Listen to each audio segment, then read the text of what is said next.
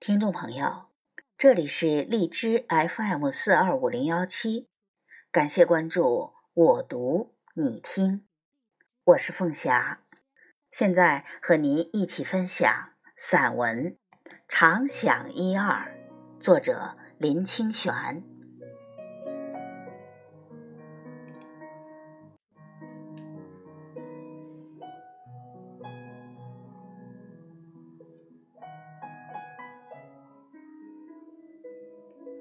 朋友买来纸笔砚台，请我提几个字，让他挂在新居客厅补壁。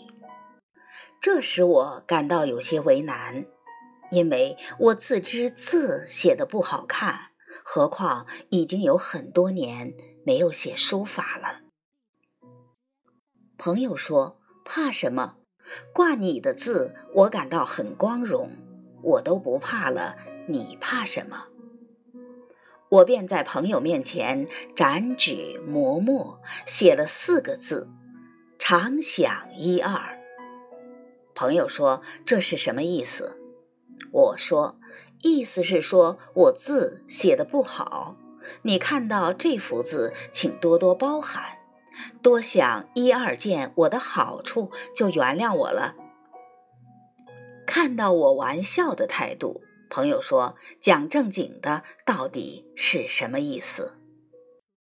俗话说：“人生不如意事十常八九。”我们生命里面不如意的事占了绝大部分，因此活着本身是痛苦的。但扣除八九成的不如意，至少还有一二成是如意的、快乐的、欣慰的事情。我们如果要过快乐人生，就要常想那一二成好事，这样就会感到庆幸，懂得珍惜，不致被八九成的不如意所打倒了。朋友听了非常欢喜，抱着常想一二回家了。几个月之后，他来探视我，又来向我求字。说是每天在办公室里劳累受气，一回家之后看见那幅“常想一二”就很开心，但是墙壁太大，字显得太小，你再写几个字吧。对于好朋友，我一向有求必应。于是为常想一二写了下联“不思八九”，上面又写了如意的横批，中间随手画一幅写意的莲花。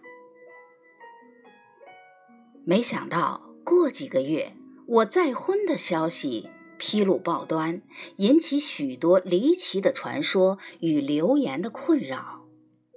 朋友有一天打电话来说，他正坐在客厅我写的字前面。他说：“想不出什么话来安慰你，念你自己写的字给你听。常想一二，不思八九，事事如意。”接到朋友的电话，使我很感动。我常觉得，在别人的喜庆里锦上添花容易，在别人的苦难里雪中送炭却很困难。那种比例大约也是八九与一二之比。不能雪中送炭的不是真朋友，当然更甭说那些落井下石的人了。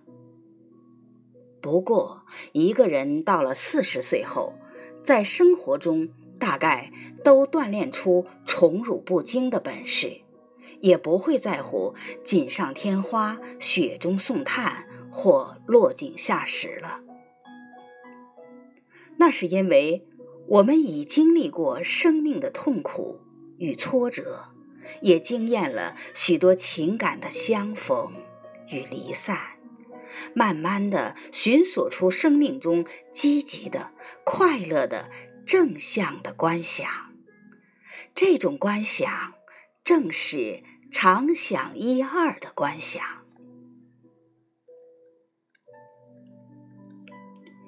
常想一二的观想，乃在重重乌云中寻觅一丝黎明的曙光，乃是在滚滚红尘中开启一些宁静的消息。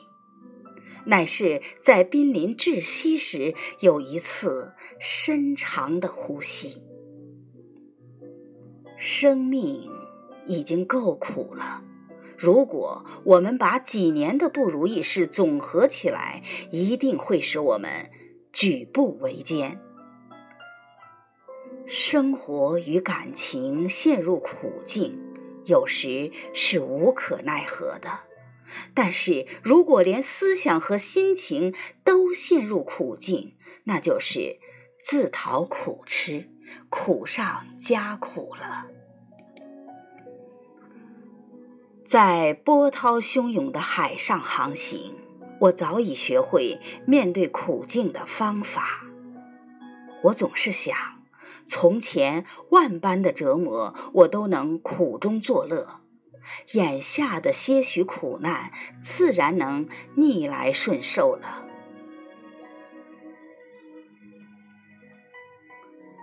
我从小喜欢阅读大人物的传记和回忆录，慢慢归纳出一个公式：凡是大人物，都是受苦受难的，他们的生命几乎就是人生不如意事十之八九的真实证言。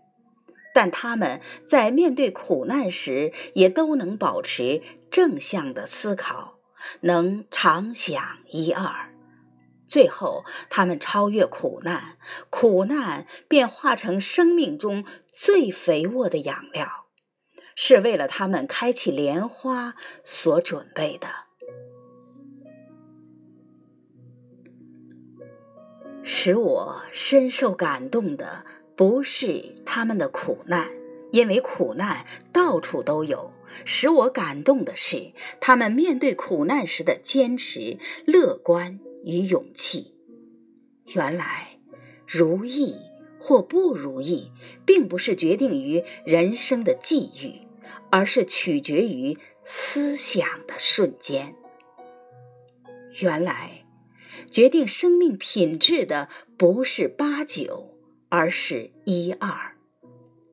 原来苦难对陷入其中的人是以数量计算，对超越的人却变成质量。数量会积累，质量会活化。既然生命的苦乐都是过程，我们何必放弃自我的思想，去迎合每一个过程呢？所以，静下心来想到从前的时候，要常常想那些美好的时光，追忆那些流金的岁月与花样的年华，以抚平我们内心的忧伤。